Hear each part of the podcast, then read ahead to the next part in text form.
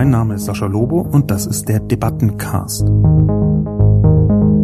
Jeden Mittwoch erscheint meine Kolumne Die Menschmaschine auf Spiegel Online. Die Redaktion sucht mir dann eine Handvoll Kommentare, vor allem aus dem Spiegel Online Forum raus, und hier im Debattencast reagiere ich darauf. Lobo ist selbst ein Teil des Problems. Was glauben Sie, Komiker, befähigt Sie zu Ihrem Urteil. Mit einem Halbsatz macht Lobo den ganzen Ansatz zunichte. Ich bin es satt, als friedensbewusste Bürgerin behandelt zu werden, als ob ich ein lobotomisierter Roboter bin. Warum konstatiert er keinen Unterschied zwischen westlicher Geheimdiensttätigkeit und Propaganda und der der Feinde der Demokratie? Mich wundert, dass kaum einer die Verschwendung anspricht, die da mit technisch und rhetorisch begabten Talenten betrieben wird.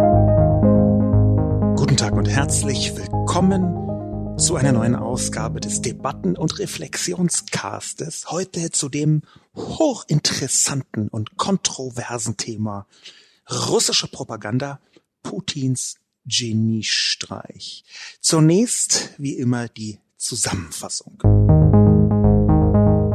Zwischen Russland und der Ukraine kocht der Konflikt wieder hoch. Und das spürt man auch in den sozialen Medien. Dabei zeigt sich, wie gekonnt Putin und seine Manipulatoren das Internet für russische Propaganda nutzen. Es gelingt dem Kreml, die Stärke liberaler Demokratien in eine Schwäche zu verwandeln, nämlich die offene Debatte. Die Strategie dahinter ist ein klassischer Geheimdienstansatz.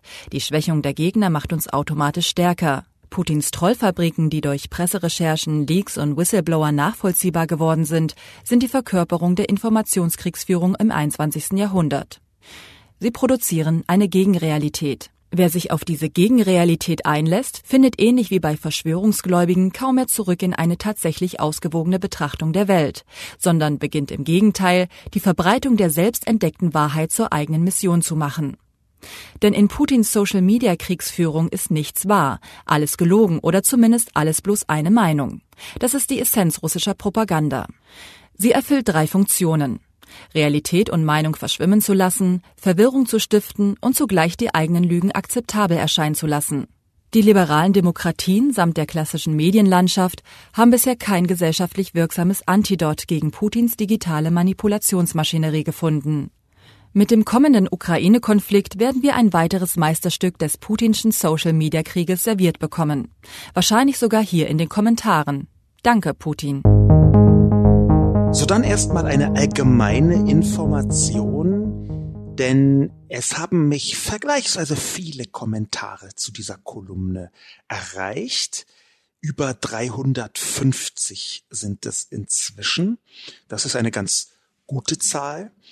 Und natürlich war eine vergleichsweise große Zahl eben dieser Kommentare durchaus kritisch.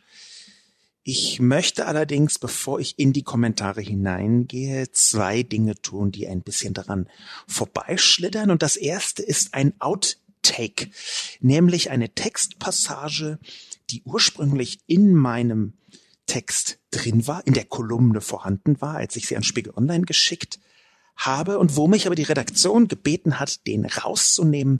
Er würde in die Irre führen, dieser Textabschnitt. Ich möchte ihn einfach direkt nochmal vortragen.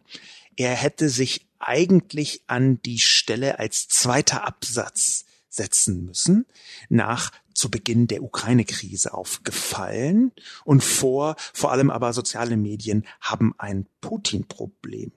Dort hätte nämlich stehen sollen, Woher kommen eigentlich die vielen deutschen Putin-Fans? Darauf gibt es nicht nur eine Antwort, wie man etwa an Ex-Kanzler Schröder sieht oder an Sarah Wagenknecht.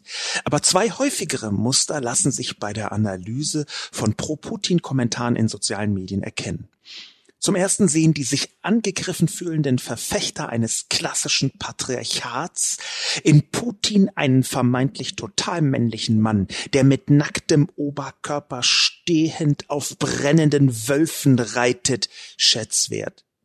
Das gibt unsicheren Gemütern Halt in Zeiten von MeToo, der Erkenntnis, dass es mehr als nur zwei Geschlechter gibt, sowie der fiesen Unverschämtheit der Frauen, ihre Hälfte gesellschaftlicher Macht einzufordern. Für den zweiten Punkt reicht ein Wort. Propaganda. Dieser kurze Einschub, da hat mich die Redaktion, wie gesagt, gebeten, den weglassen zu dürfen. Ich habe dann nach einigem Murren Ja gesagt. Der erklärt vielleicht, warum es so sehr viele Leute gibt, die ziemlich offensichtlich eben keine bezahlten Trolle sind oder jetzt auch nicht ausschließlich Putin-Ritter im Sinne von, der macht aber die allergeilste Politik auf der Welt, sondern warum da so ein Gefühl mit dabei ist, dass insbesondere ein bestimmter Typus Mann in Putin schon einen harten Kerl sieht. Ich meine, diese nackte Oberkörperfotos, die sehen für die meisten von uns, und mit uns meine ich jetzt die linksliberal-demokratische Öffentlichkeit, wie in den meisten Fällen, schon sehr lächerlich aus. Also ein Staatschef, der auf einem Pferd reitend mit nacktem Oberkörper um die 60 Jahre alt es nötig hat, Ferienfotos zu veröffentlichen in dieser Weise, der ist schon lächerlich. In Russland haben mir eine Reihe von Leuten gesagt, die sich mit der dortigen Öffentlichkeit auskennen, kann das anders wirken, nämlich etwas klassisch patriarchaler. Und diese patriarchalen Signale, die verfangen auch bei gar nicht so wenigen Männern in Deutschland ziemlich offensichtlich. Insofern ist eine größere Zahl von Putin-Fans ganz offensichtlich Fan von dieser aus meiner Sicht absurd, aber doch offensiv inszenierten Männlichkeit. Schade, dass das rausgeflogen ist. Allerdings folge ich der Argumentation der Redaktion, das hätte die Kommentare in eine ganz andere Richtung gezogen. Die meisten Leute hätten dann gar nicht mehr zu, zum Thema Ukraine, Russland und vor allem russische Propaganda in sozialen Medien kommentiert, sondern mutmaßlich eher sich angegriffen gefühlt weil genau das ja auch das Thema meines Kommentars ist. Die Menschen, die sich wahnsinnig angegriffen fühlen von Entwicklungen wie MeToo, von den Frauen, die jetzt offenbar immer mehr Macht für sich beanspruchen, bloß weil sie die Hälfte der Menschheit ausmachen. Was für eine Unverschämtheit. Ich folge also murrend diesem Redaktionsdiktum, aber von hinten über Bande habe ich es dann doch wieder reingebracht hier in den Podcast. Der zweite Punkt, den ich einschieben möchte, der noch nicht bei den Kommentaren drin ist, hängt mit meiner Beleidigungskultur zusammen, die ich äh, veröffentlicht habe, entwickelt vor einiger Zeit und veröffentlicht habe ähm, vor drei, vier Wochen, vor zwei, drei Wochen, nämlich der Begriff Dackel als Schimpfwort in ganz vielen verschiedenen Facetten. Knalldackel vor allem, schrieb ich, ist mein favorisiertes Schimpfwort. Und da hat sich ein interessanter Kommentar ergeben von einem Podcaster, einem der meistgehörten, geschätztesten Podcaster in deutscher Sprache, Tobi Bayer nämlich, der den Einschlafen-Podcast schon länger macht und noch eine ganze Reihe anderer Podcasts, einer der allerersten die meinen Podcast sehr freundlich bewertet haben. Ich kenne ihn nicht persönlich, aber vielleicht lerne ich ihn bald mal kennen. Tobi Bayer also ähm, schrieb, Ach, und Sascha Lobo, Dackel sind wirklich keine gute Basis für Beleidigungen. In jedem Hund steckt tief in seinem Herzen ein Dackel. Probiere es aus, ruf einen Hund beliebiger Rasse Hallo Dackelchen zu. Er wird sich freuen. Er fügt dann auch noch an, über Spatzen ließe sich reden. Dazu muss ich zum einen sagen, ich bin definitiv kein Hundetyp, sondern eher ein Katzentyp der ganze Topos-Hund ist bei mir mäßig positiv belegt. Ich sehe schon, dass es auch niedliche Hunde gibt, keine Frage.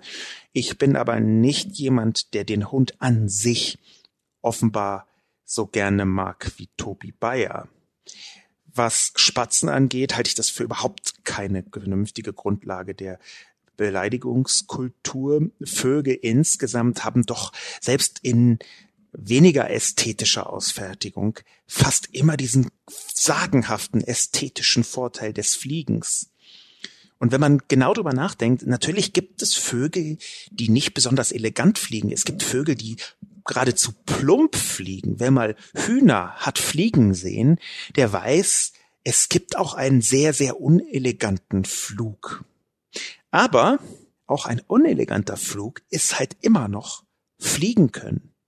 Und wenn man dann gegenüber einem Menschen steht, der halt sehr nicht fliegen kann, außer auf die Schnauze, hm, also ich würde persönlich mein alter Traum fliegen können, wie von jedem vernünftigen Menschen natürlich, mein alter Traum fliegen können, der würde sich auch mit einem uneleganten Flug begnügen. Lass es mich mal so ausdrücken. Spatzen, Vögel insgesamt eignen sich kaum als Beleidigung. Aber dann, kommt der Kommentar an, Tobi Bayer, der mich hat aufhorchen lassen, weshalb ich das hier überhaupt mit hineingenommen habe, etwas langatmig zugegeben.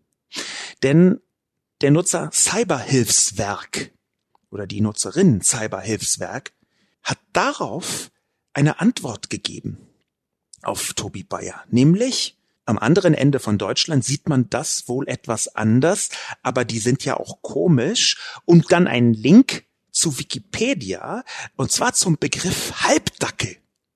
Es gibt einen Wikipedia-Eintrag in der deutschen Wikipedia namens Halbdackel, der hier zitiert wird. Halbdackel ist ein Schimpfwort, das als inhaltliche Steigerung des Schimpfworts Dackel blödsinniger, dummer, unbeholfener Mensch im Sinne von schlimmer als Dackel zu verstehen ist. Und ebenso wie die ungesteigerte Form aus dem württembergischen Kerngebiet des Schwäbischen stammt.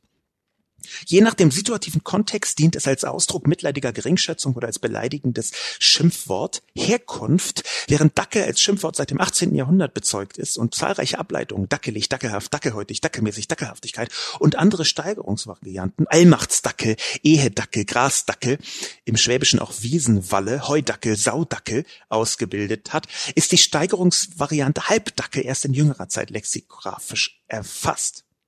Ich bin überaus beglückt, dass Dackel ein echtes Schimpfwort ist. Das wusste ich nicht. Ich glaube noch nicht mal, dass ich es irgendwie unbewusst wahrgenommen hatte und deswegen mir mein Gehirn, das passiert ja manchmal bei Menschen, die eigene Erinnerung so in Richtung, das ist doch ein Schimpfwort gezogen hat, dass mir mein Hirn, mein Gedächtnis, dieses elende Verklärwerk irgendwie den Dackel als Schimpfwort einflüsterte und mir vorgaukelte, es sei ein von mir selbst ausgedachtes Schimpfwort, ausgedacht einfach als neue Verwendung. Aber nein, das glaube ich in diesem Fall nicht. Umso schöner, umso beglückender ist, dass Dackel wirklich ein Schimpfwort ist.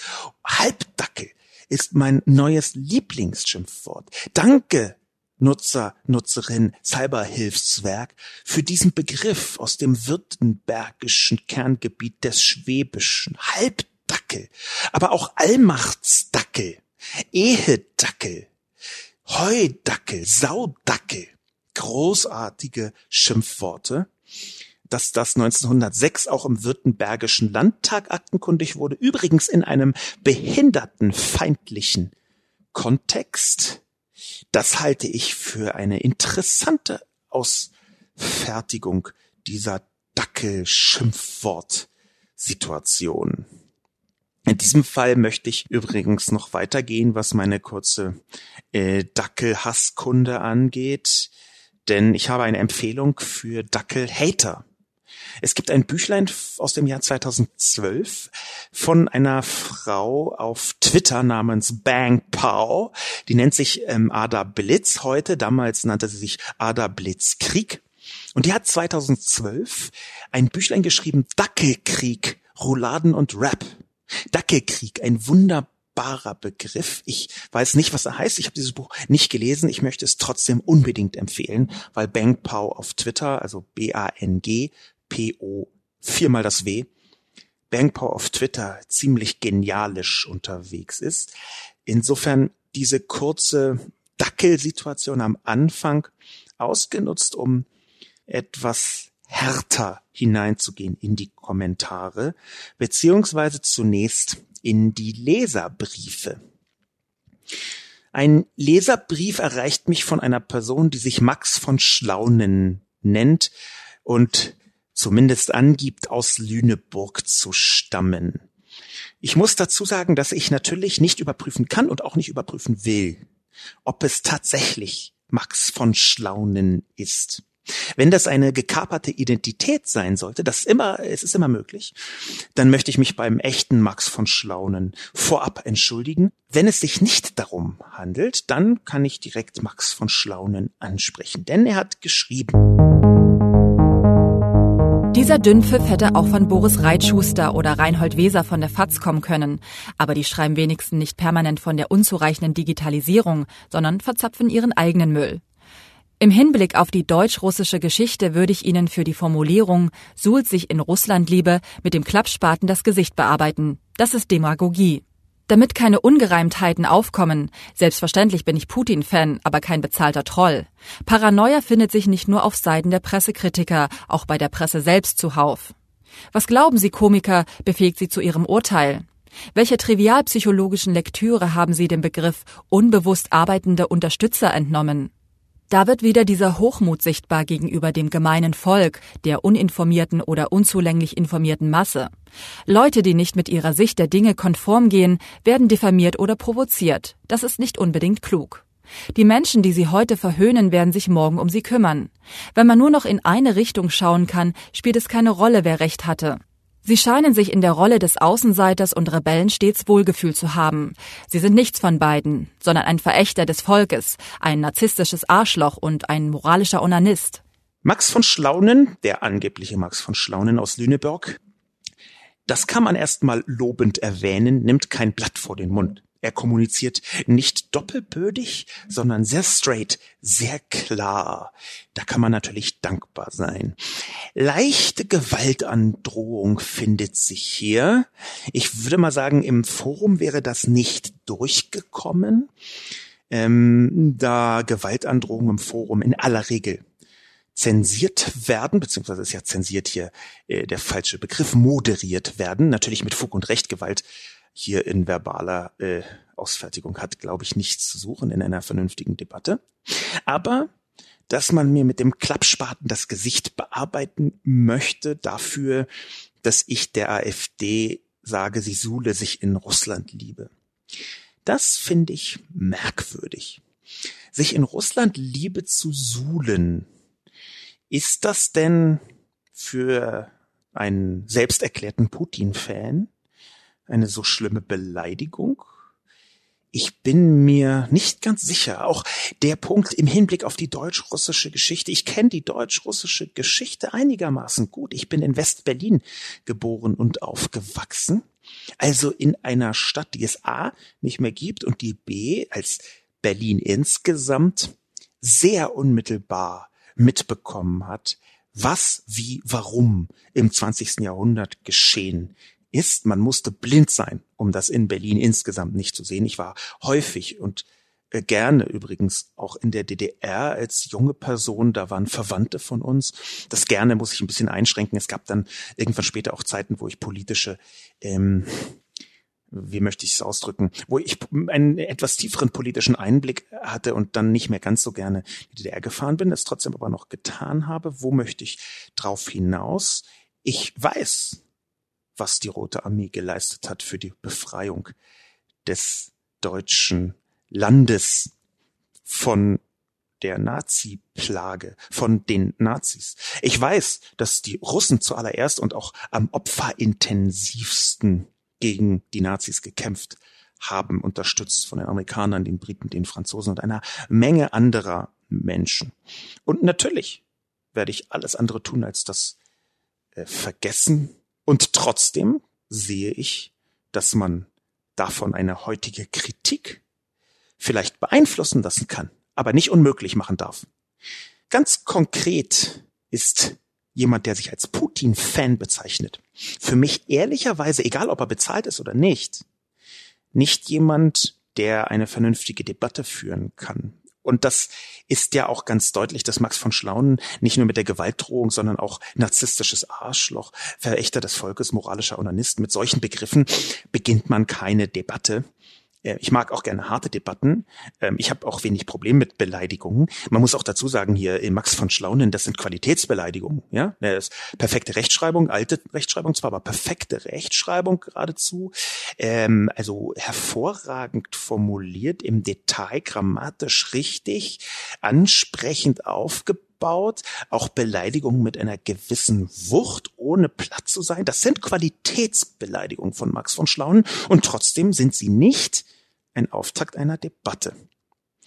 Es ist aber schon so, dass mein Urteil, nachdem Max von Schlaunen fragt, speziell nach meiner Befähigung zu diesem Urteil, dass das jetzt nicht nur von einem Bauchgefühl abhängt, sondern eben auch von einer gewissen Recherche. Ich kann ja hier mal erstmals offenbaren, dass ich gerade an einem Buch schreibe, was im nächsten Jahr auf den Markt kommen wird, mutmaßlich im Herbst, wo es eben genau darum geht, wie Politik beeinflusst wird. Unter anderem, das geht um viel, aber eben auch in mindestens einem Kapitel darum, wie Politik beeinflusst wird durch soziale Medien, A als Vehikel und B als Plattform und C auch zu Propagandazwecken. Was befähigt mich dazu? Nicht nur die Recherche für dieses Buch, nicht nur, dass ich darüber so ein halbes Dutzend Kolumnen geschrieben habe, sondern auch, dass ich das zufälligerweise studiert habe. Äh, ich habe nach nur 38 Hochschulsemestern im Jahr 2013 mein Diplom gemacht in Gesellschafts- und Wirtschaftskommunikation mit den Schwerpunktfächern Text, audiovisuelle Kommunikation und Politologie, Soziologie. Insofern bin ich von meinem Studium so extrem nah genau da dran an dem, was hier in meiner Kolumne vorkommt, dass ich antworten kann, lieber Max von Schlaunen, was befähigt mich dazu? Nun, meine akademische Ausbildung. Im Übrigen war meine Diplomarbeit zu auch ziemlich genau diesem Thema, nämlich die äh, Vergemeinschaftung beziehungsweise Gemeinschaftsbildung im Netz, speziell in sozialen Medien, mit Hilfe von Wort- und Bildkombinationen, äh, Memen, würde man sagen. Ähm, das ist meine Diplomarbeit gewesen. Sie hatte eine Vielzahl von politischen Bewegungen als Ausgangsbasis, die ich untersucht habe. Insofern kann ich Max von Schlaunen ganz konkret antworten mich befähigt zu meinem Urteil, dass ich mich damit beruflich beschäftigt habe. Dass Sie mich trotzdem natürlich einen moralischen Onanist nennen können, nun, ich glaube, das sagt in diesem Fall eine Idee mehr über Sie auch die Diagnose Narzissmus anhand meiner Kolumne als über mich. Verächter des Volkes, das benutzen Sie als Beleidigung. Ich möchte es hier als Grenzfall beschreiben. Ich bin keinesfalls Verächter dieses Landes, von Deutschland. Deutschland macht es einem historisch ja sehr schwer, sich einigermaßen anständig zu diesem Land verhalten zu können. Schwer, zu schwer wiegt die Geschichte, um eine entspannte Hurra-Haltung einnehmen zu können, um es mal vorsichtig zu sagen. Wie ist also meine Haltung, das habe ich schon häufiger geschrieben, auch auf meiner Seite steht das, ich bin linksliberal-demokratischer Verfassungspatriot. Verfassungspatriot drückt sich so ein bisschen emotional herum um eine konkrete Beziehung zur Bevölkerung. Aber, was ich sagen kann, den Begriff Volk mag ich gar nicht. Ich habe ihn früher selber benutzt und habe dann irgendwann gemerkt, dass er mir nicht mehr steht, dass ich ihn nicht mag. Und warum mag ich ihn nicht? Weil zu viele Menschen diesen Begriff Volk für sich stehend begreifen als mindestens ansatzweise rassisch geprägt, herkunftsgeprägt, rassisch in Anführungszeichen natürlich. Diese Herkunftsprägung halte ich für sehr schwierig. Der Begriff Volk wird speziell von Rechten, von Rechtsextremen, ähm, leider auch von vielen Konservativen und äh, von äh, sogar demokratisch progressiven Menschen einfach vergleichsweise bedenkenlos genutzt. Natürlich ist er äh, historisch aufgeladen, natürlich gibt es historische Kontexte, wo er sinnvoll sein kann. Natürlich kann man bei der Inschrift des Reichstages äh, oder eine ganze Reihe von verschiedenen Formulierungen in den Gesetzestexten das abstrahieren. Aber heute, wenn man den Begriff Volk benutzt, dann gibt es immer einen merkwürdigen Beigeschmack. Deswegen sage ich lieber Bevölkerung. Und dieser merkwürdige Beigeschmack, der veranlasst mich dazu, nicht zu sagen, ich bin Verächter des Volkes, aber ich bin schon Verächter derjenigen, die den Volksbegriff benutzen, um ihre Blut- und Bodenideologie zu schmücken, zu tarnen häufig. Ich mag lieber den Begriff Bevölkerung. Ein weiterer Leserbrief von einer Person, die sich Bernhard Sperling nennt. Lieber Herr Lobo, ich folge Ihren Kolumnen schon lange und bin Ihnen für Ihre Denkanstöße sehr dankbar. Meistens zielen diese genau in den Kern der Dinge.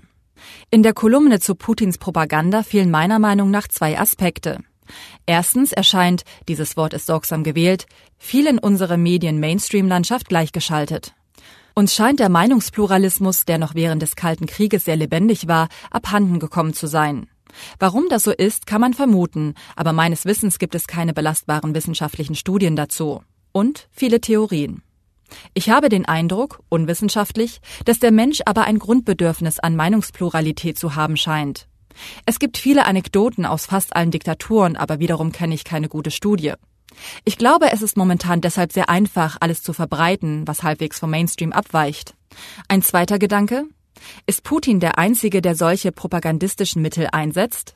Ich glaube, das tun sehr viele, siehe Facebook-Skandal, für sehr viele unterschiedliche Zwecke.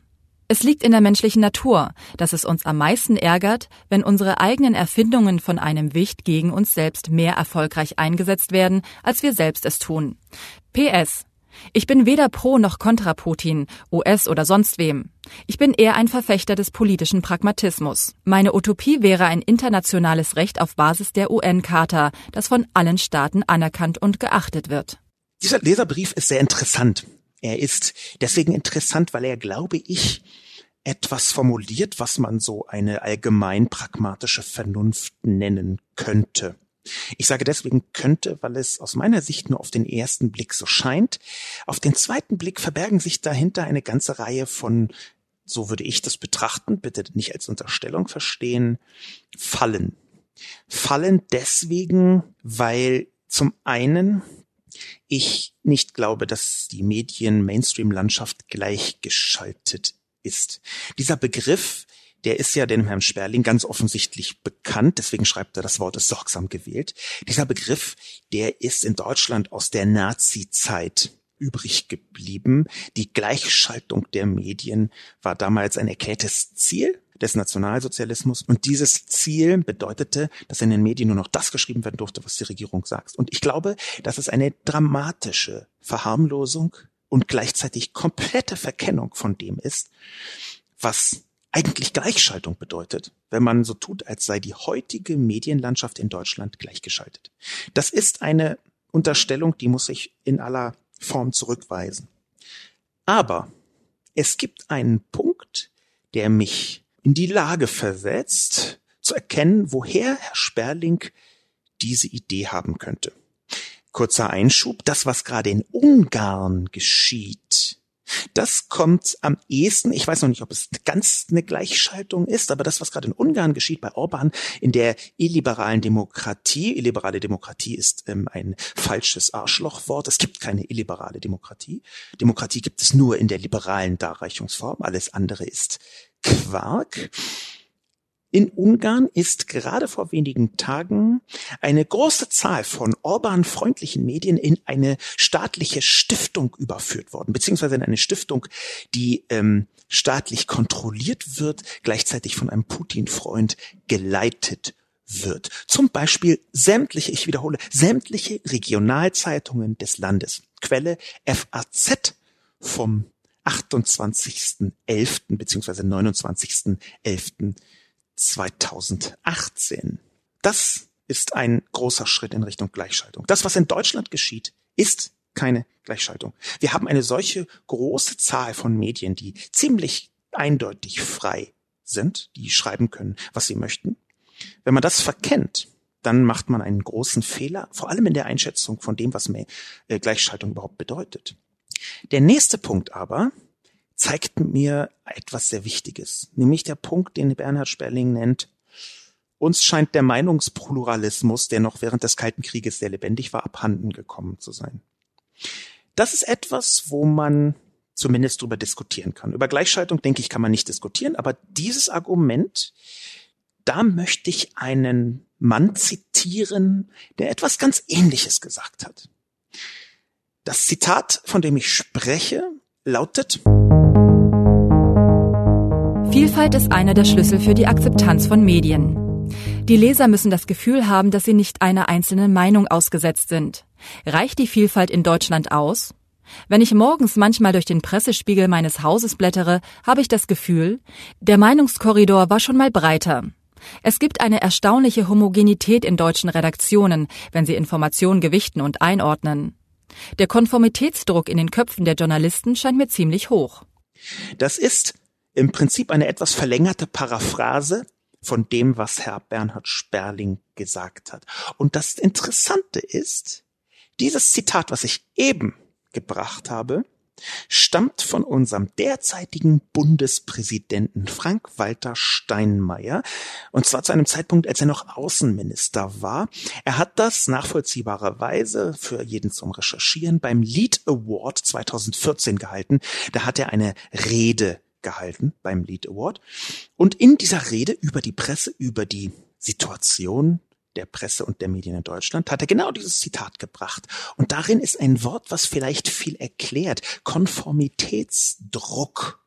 Der Konformitätsdruck ist definitiv mit ein Problem in der Presselandschaft. Übrigens nicht nur in der Presselandschaft, sondern in allen sozialen Konstruktionen. Das ist einer der Gründe, warum ich meine persönliche Unabhängigkeit immer wieder nach vorne stelle, so dass das schon ein bisschen äh, ähm, hochmütig erscheint.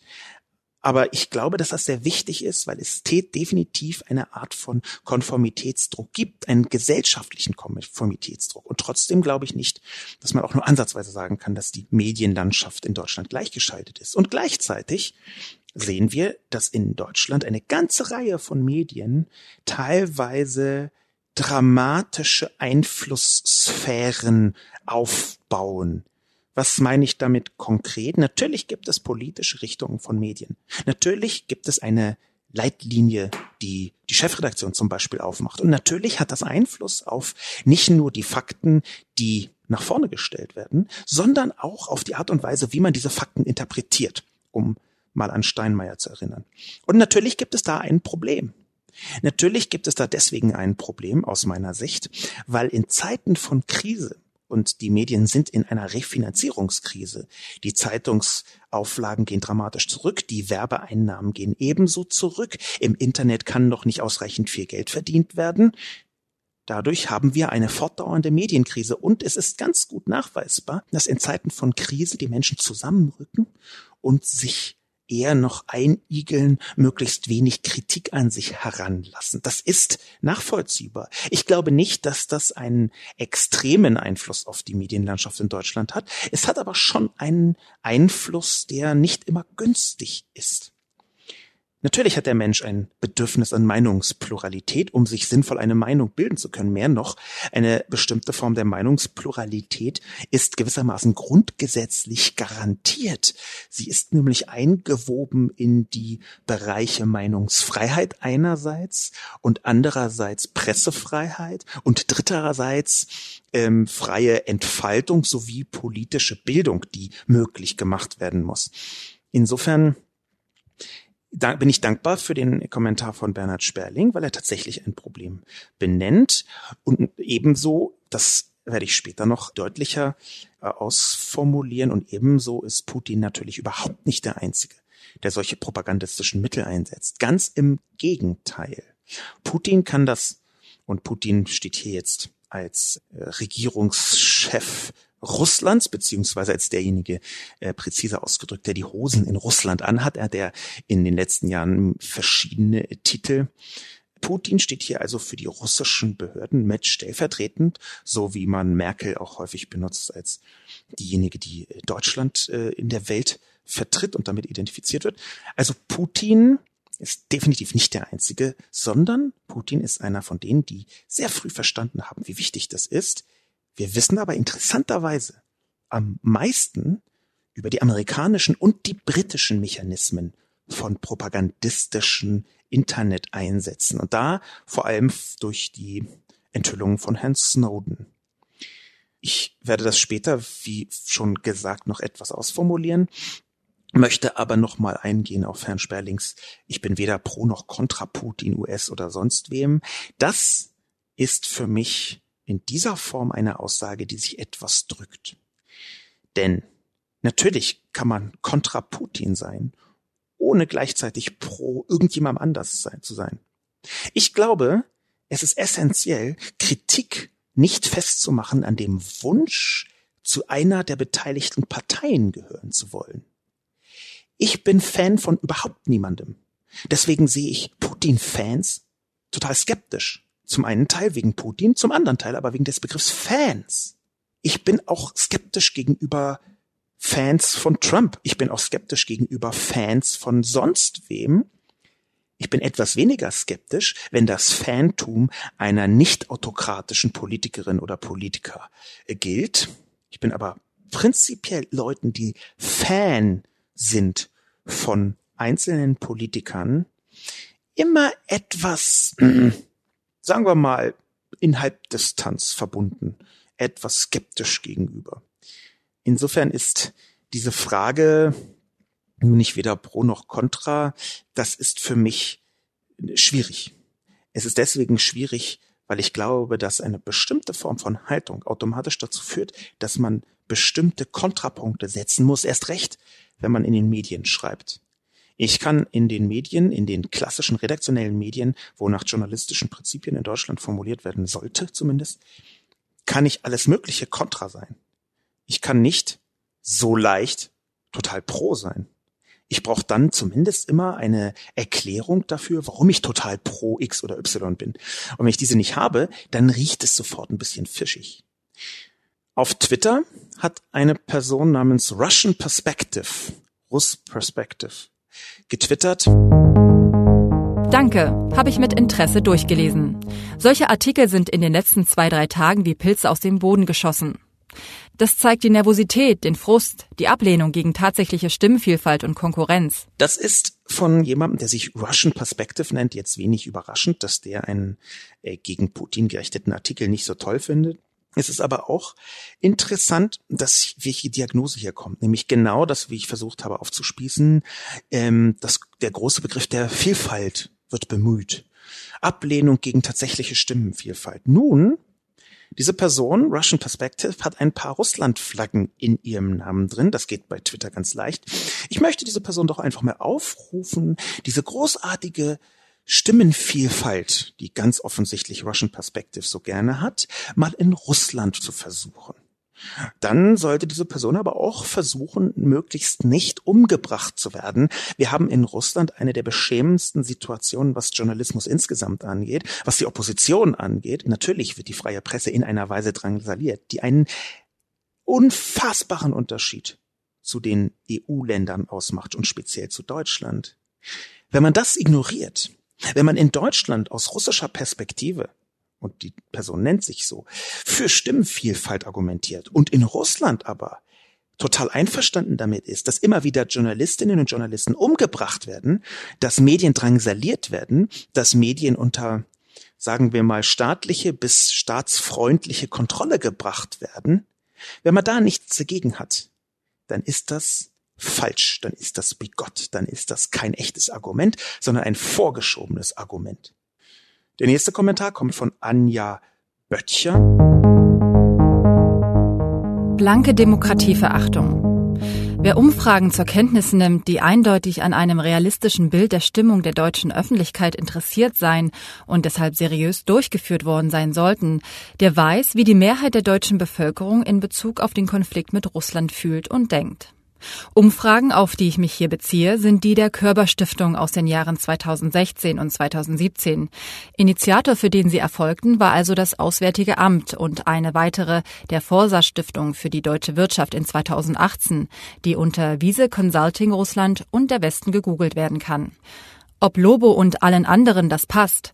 Die Deutschen sind kollektivpsychologisch, zum Glück, noch immer von einem desaströsen und von Deutschland verschuldeten Krieg geprägt, der 55 Millionen Europäer und davon 27,5 Millionen Sowjetbürgern das Leben kostete. Und sie wollen eine Friedensordnung in Europa, die Russland einbindet und russischen Sicherheitsinteressen mit berücksichtigt. Und das hat ebenso wenig mit der Person des russischen Regenten zu tun, noch mit einer ihm, berechtigt oder unberechtigt, unterstellten Politik, sondern mit dem realen Verhältnis von 80 Millionen Deutschen und 145 Millionen Russen. Denn die Aufrüstung politisch und militärisch betrifft die Menschen beider Länder und ihre Beziehungen.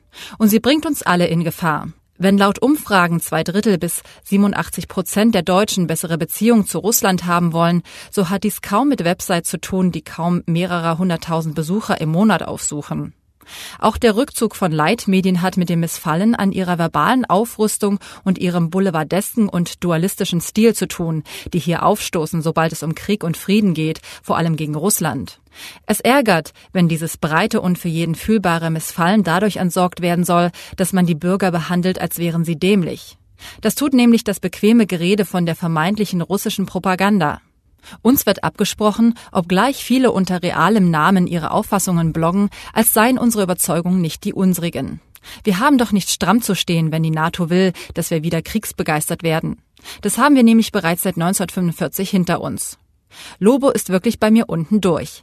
Ich bin es satt, als friedensbewusste Bürgerin behandelt zu werden, als ob ich ein lobotomisierter Roboter bin, obgleich ich mit der überwältigenden Mehrheit meiner Landsleute am gleichen Strang ziehe.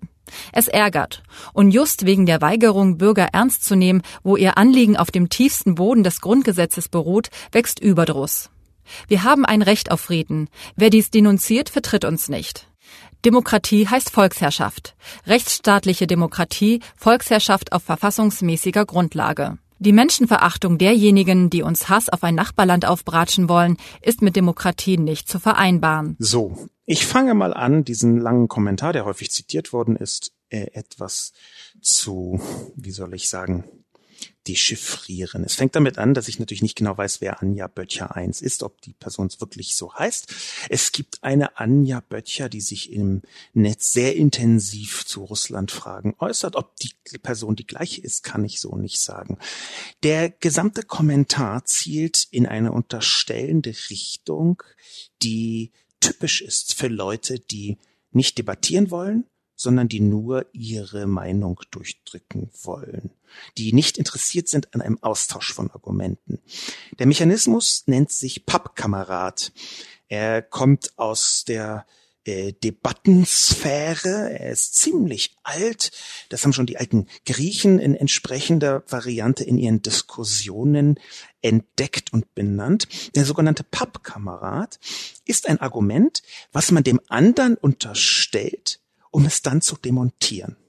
In diesem Fall unterstellt Anja Böttcher mir, dass ich A möchte, dass die NATO wieder kriegsbegeistert und so weiter und so fort, dass ich B, Zitat, Hass auf ein Nachbarland aufbratschen möchte und dass ich C mit Menschenverachtung genau dieses tue. Dies ist eine Unterstellung, die in keiner Weise ebenso wie die Russlandverachtung der Sowjetbürger in meiner Kolumne zu finden ist. Im Gegenteil. Ich habe sehr präzise versucht, mich zu beschränken, eben nicht auf die bösen Russen, sondern auf die russische Regierung, auf speziell Putin. Und es ist eine ziemliche Katastrophe, dass so viele Menschen im Spiegel Online Forum nicht merken, dass Frau Böttcher an dieser Stelle so tut, als hätte ich die Russen insgesamt angegriffen, zum einen, und zum zweiten, als würde ich Krieg wollen. Das steht einfach in meiner Kolumne beim besten Willen nicht drin. Gleichzeitig bin ich auch interessiert an Frieden mit Russland. Ich bin mir aber ziemlich sicher, dass eine ganze Reihe von Ländern, wie zum Beispiel die baltischen Staaten oder eine Reihe von Ukrainern oder eine Reihe von Leuten, die in der Krim wohnen, ebenfalls ziemlich interessiert wären an Frieden.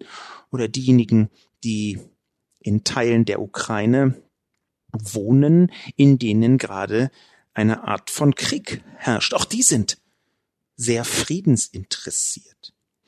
Ich bin froh, dass ich bei Frau Böttcher unten durch bin, denn Frau Böttcher hat überhaupt keine Interesse daran, sich zu beschäftigen mit den Mechanismen der Propaganda. Sie meint vermeintliche russische Propaganda. Ich habe ganz absichtlich in meiner Kolumne eine Vielzahl von verschiedenen, auch sehr unterschiedlichen Medien zitiert, eine Vielzahl von unterschiedlichen Untersuchungen zitiert, die eben nicht alle nur irgendwelcher Manipulation gehorchen, sondern die frei sind. Frei im weiteren Sinn, nämlich frei im westlichen Mediensinn. Was freie Medien in Russland angeht, kann man ja einmal anfangen zu recherchieren, wie es darum bestellt ist. Ich freue mich über ein Deutschland, was bessere Beziehungen zu Russland haben möchte. Aber das ist eine zweiseitige Angelegenheit. Man kann nicht immer nur so tun, als müsste das eine Land, in diesem Fall würde ich sogar nicht von Deutschland ausgehen, sondern von der EU insgesamt, denn Deutschland ist da in die EU eingebettet, als wäre die Beziehung immer nur durch ein Land geprägt. Und das andere Land, in diesem Fall Russland, speziell Putin, wird nicht nur immer autokratischer, sondern unterstützt faktisch nachweisbar rechtsradikale, rechtsextreme Kräfte in Europa. Und das verschweigt Frau Böttcher einfach. Sie verschweigt, dass die AfD Russland Connections hat, dass die FPÖ Russland Connections hat, dass Salvini, dieser heimtückische Rechtsextremist in Italien Innenminister, dass der engste Beziehungen zu Russland hat. Sie und verschweigt, dass die Front National, als sie noch so hieß, Geld bekommen hat von Russland, von russischen Banken, die ganz enge Beziehungen zum Staat haben und mit Putin sehr enge Beziehungen politisch wie wirtschaftlich unterhalten. Das zu verschweigen, dass Russland nachweislich rechtsextreme Kräfte in ganz Europa unterstützt, das zeigt mir, diese Person ist überhaupt nicht interessiert an der Wahrheit, überhaupt nicht interessiert an den tatsächlichen Fakten. Wenn sie das alles abtut als vermeintliche russische Propaganda, dann heißt das für mich, jemand möchte seine eigene Weltsicht, seine eigene russisch gefärbte Weltsicht überstülpen über andere. Das ist eine Putin-Fan. Eine Frau, die ganz offensichtlich so tut, als wäre sie interessiert an Frieden. Und zwar immer genau dann, wenn es Putin relevanter Frieden ist. Frieden in der Ukraine ist ihr nicht wichtig, Frieden in der Krim scheint ihr überhaupt nicht wichtig. Das halte ich für bigott, liebe Anja Böttcher. Das tut mir sehr leid. Rand Biden schreibt. Lobo ist selbst ein Teil des Problems. Mit einem Halbsatz macht Lobo den ganzen Ansatz zunichte. Was übrigens auch westliche Geheimdienste aufs antidemokratischste verfolgt haben. Schon der zweite Kommentar steigt darauf ein und meint, es beeinflussten ja schließlich alle. Lobo selbst stellt fest, dass der Trick darin liegt, zu behaupten, dass ja alle immer lügen. Aber warum beschwert er sich dann? Warum konstatiert er keinen Unterschied zwischen westlicher Geheimdiensttätigkeit und Propaganda und der der Feinde der Demokratie? Ist Propaganda gleich Propaganda? Stand die Propaganda der USA während des Zweiten Weltkrieges auf der gleichen Stufe mit der des NS-Regimes? Stand sie während des bis 1989 dauernden in Asien, Nahost, Europa, Afrika und Südamerika geführten Weltstellvertreterkrieges gegen die Sowjetunion auf der gleichen Stufe mit der kommunistischen Propaganda? Steht die Propaganda Israels auf der gleichen Stufe wie Pallywood? Oder ist die Propaganda, mit der sich die Demokratie und die freie Informationsgesellschaft gegen ihre Angreifer wehrt, nicht vielmehr doch illegitime und notwendige Reaktion? Solange Lobo immer wieder klar macht, dass er zwar die Feinde der Demokratie zu erkennen mag, aber eigentlich keinen großen Unterschied zwischen denen und uns ausmachen kann, liefert er der Gegenseite exakt die Argumente, die wir in den Kommentaren zu lesen bekommen. Ich bin sehr dankbar für den Kommentar von Rand Biden aus einem einfachen Grund. Er beinhaltet ein massives Missverständnis. Und dieses massive Missverständnis grenzt direkt an digitale Tribalisierung. Eine Unterform der digitalen Tribalisierung ist nämlich die meisten Instrumente und Mechanismen, die meisten Kommunikationen, die meisten Machtmittel überhaupt nur danach zu bewerten, ob wir, unsere gute Gruppe, die vollzieht, oder die, die andere böse Gruppe. Das ist eine soziale Unterteilung, wo die soziale Nähe wichtiger ist als die Realität. Und das halte ich für fatal. Ich bin nicht selbst Teil des Problems, lieber Rand Biden.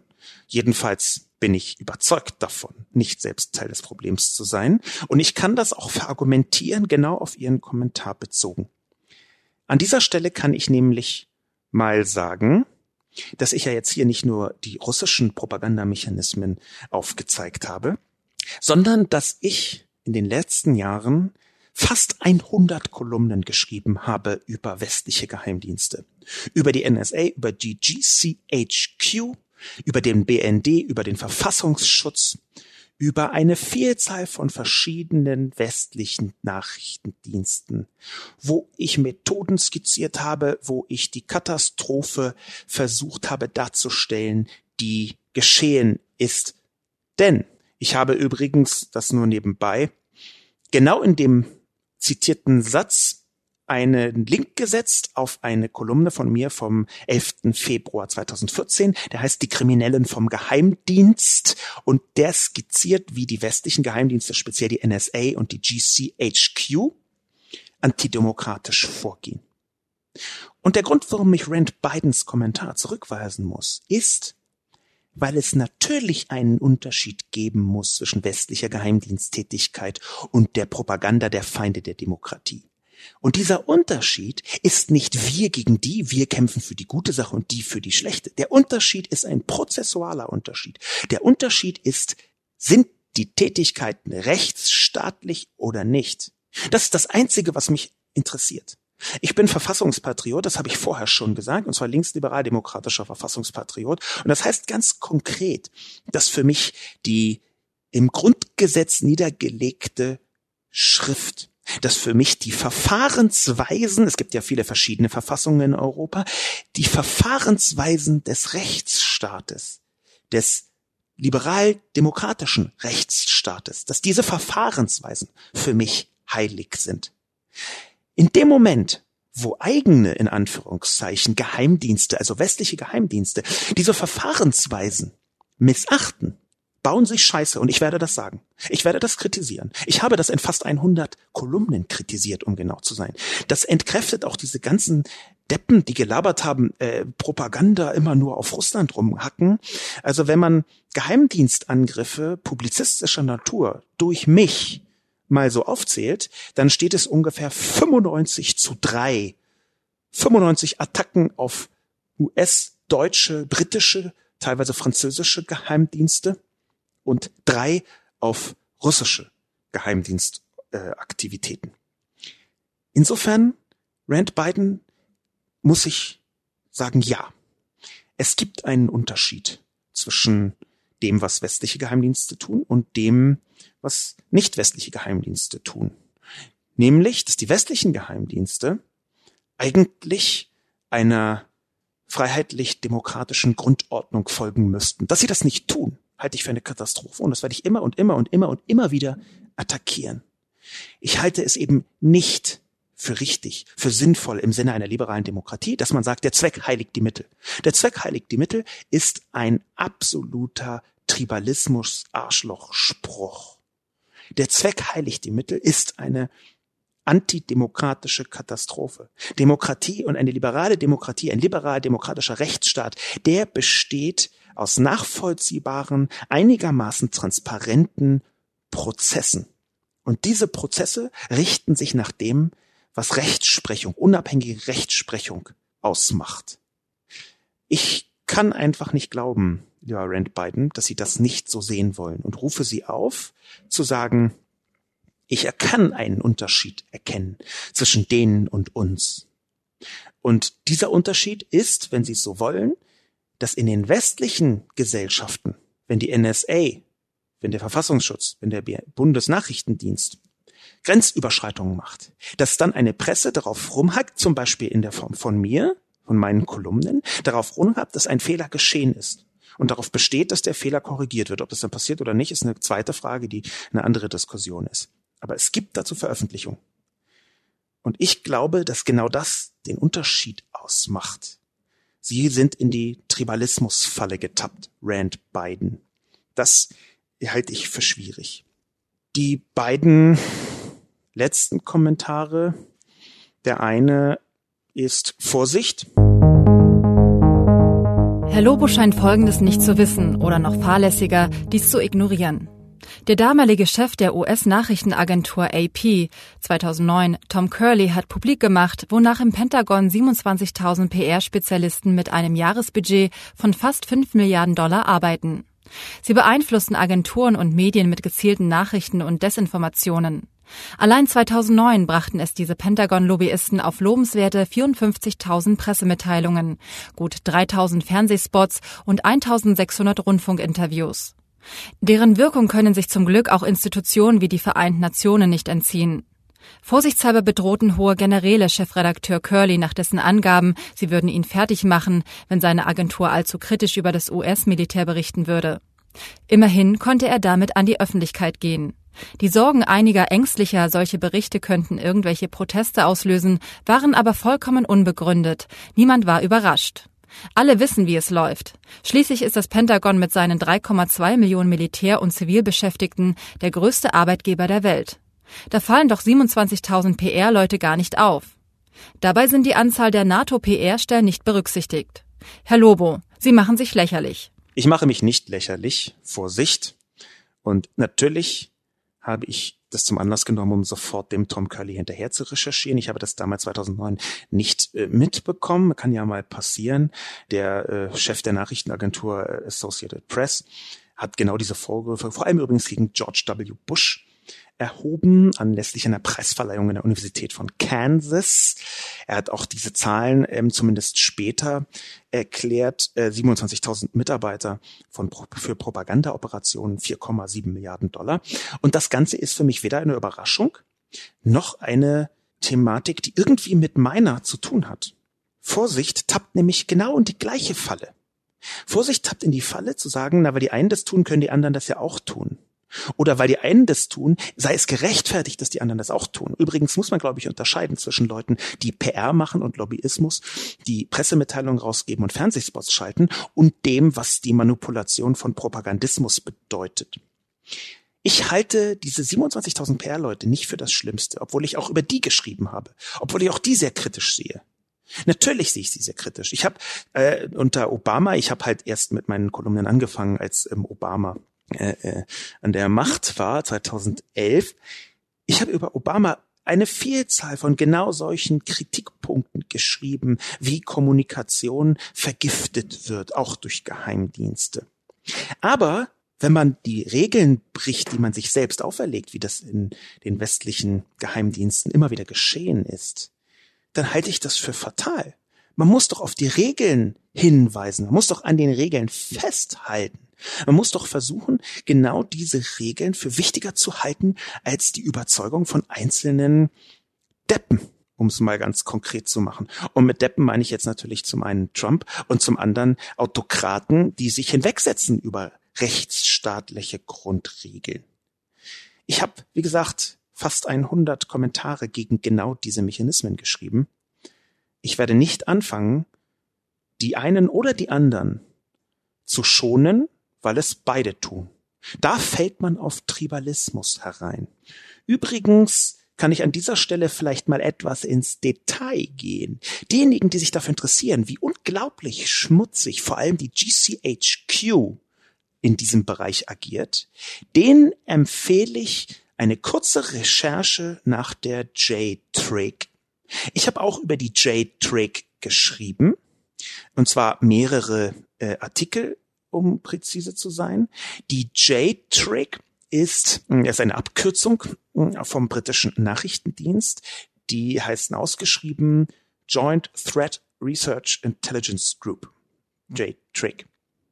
Snowden hat Enthüllungen über die J-Trick veröffentlichen können und diese J-Trick sind in einer Vielzahl von Fällen ganz offensichtlich verantwortlich gewesen für genau diesen Bereich von Geheimdiensten, den ich für extrem problematisch halte, egal wen es tut, nämlich die Beeinflussung der Öffentlichkeit. Früher waren Geheimdienste dafür da, Geheimnisse rauszubekommen und vielleicht mal jemanden umzubringen, so ein bisschen 007-artig. Und inzwischen ist ein wichtiger Teil von Geheimdiensten die heimliche Beeinflussung von Öffentlichkeiten. J-Trick hat das getan für GC. HQ, den britischen Nachrichtendienst, und dabei zum Beispiel gearbeitet mit False Flag Operationen, zum Beispiel mit dem Streuen von Gerüchten, zum Beispiel mit dem Aufsetzen von falschen Blogs, mit der Diskreditierung von einzelnen Personen, mit dem Versuch, Unternehmen in die Pleite zu treiben durch falsche Anschuldigungen, durch besonders im sexuellen Bereich falsche Anschuldigungen, durch Smear Campaigns, also Gerüchte. So arbeitet die GCHQ mit der Joint Threat Research Intelligence Group J-Trick. Widerwärtig, ekelhaft. Und ich habe darüber geschrieben. Aber das heißt nicht, dass ich ähnliche Mechanismen von Putin anfange zu verschweigen. Meine Güte. Was ist das für ein bizarres Weltbild, wo man sagt, die einen sind total scheiße, deswegen darf ich die Scheiße der anderen nicht mehr beschreiben. Ich muss mich für eine Seite entscheiden. Einen Scheiß muss ich. Ich muss mich entscheiden für eine Grundgesetzlichkeit, für eine Form von menschenrechtsorientierter Betrachtung der Welt. Ich habe keinen Bock auf diese ewige, man muss hier oder dort sich entscheiden, Laberei. Es mag sein, dass in Extremsituationen eine solche Entscheidung notwendig ist. Es mag sein, dass wir zum Beispiel in Kriegen tatsächlich nur noch zwei Parteien haben und wer nicht da ist, ist dort. Extremsituationen verändern einiges. Aber wir sind nicht in einer Extremsituation. Wir sind nicht in einer Extremsituation. Wir sind in einer Zeit der Demokratie und des weitgehendsten Friedens in Mitteleuropa, speziell in der EU, mit Ausnahmen, auf die ich jetzt nicht eingehen kann und will. Aber wir sind in einer Zeit des Friedens, wo Extremsituationen eben nicht vorhanden sind. Deswegen braucht man Differenzierung, deswegen braucht man Grauwerte, deswegen braucht man die Differenzierung von dem, was eigentlich geschieht. Und das haben so viele Kommentatoren offenbar überhaupt nicht verstanden. Das halte ich für problematisch, vorsichtig gesagt. Spon for me schließlich als letzten Kommentar. Herr Lobo und viele Foristen scheinen darüber zu diskutieren, ob die ganze Trollerei ein Geniestreich oder Narretei, ob Herr Putin schlimm oder nicht so schlimm, Russland nur Täter oder doch auch Opfer sei. Mich wundert, dass kaum einer die Verschwendung anspricht, die da mit technisch und rhetorisch begabten Talenten betrieben wird. Es sitzen diese gut ausgebildeten Trolle in vermeintlich teuer ausgestatteten Hackerräumen und spammen Facebook zu oder ein Sponforum, manipulieren uns mutmaßlich Trump und Brexit und AfD herbei. Wo ist da der Return on Investment? All die Kohle, um was genau dafür zu bekommen? Protestieren wir gegen Sanktionen? Machen wir Urlaub in Russland? Tragen wir unser Erspartes dorthin?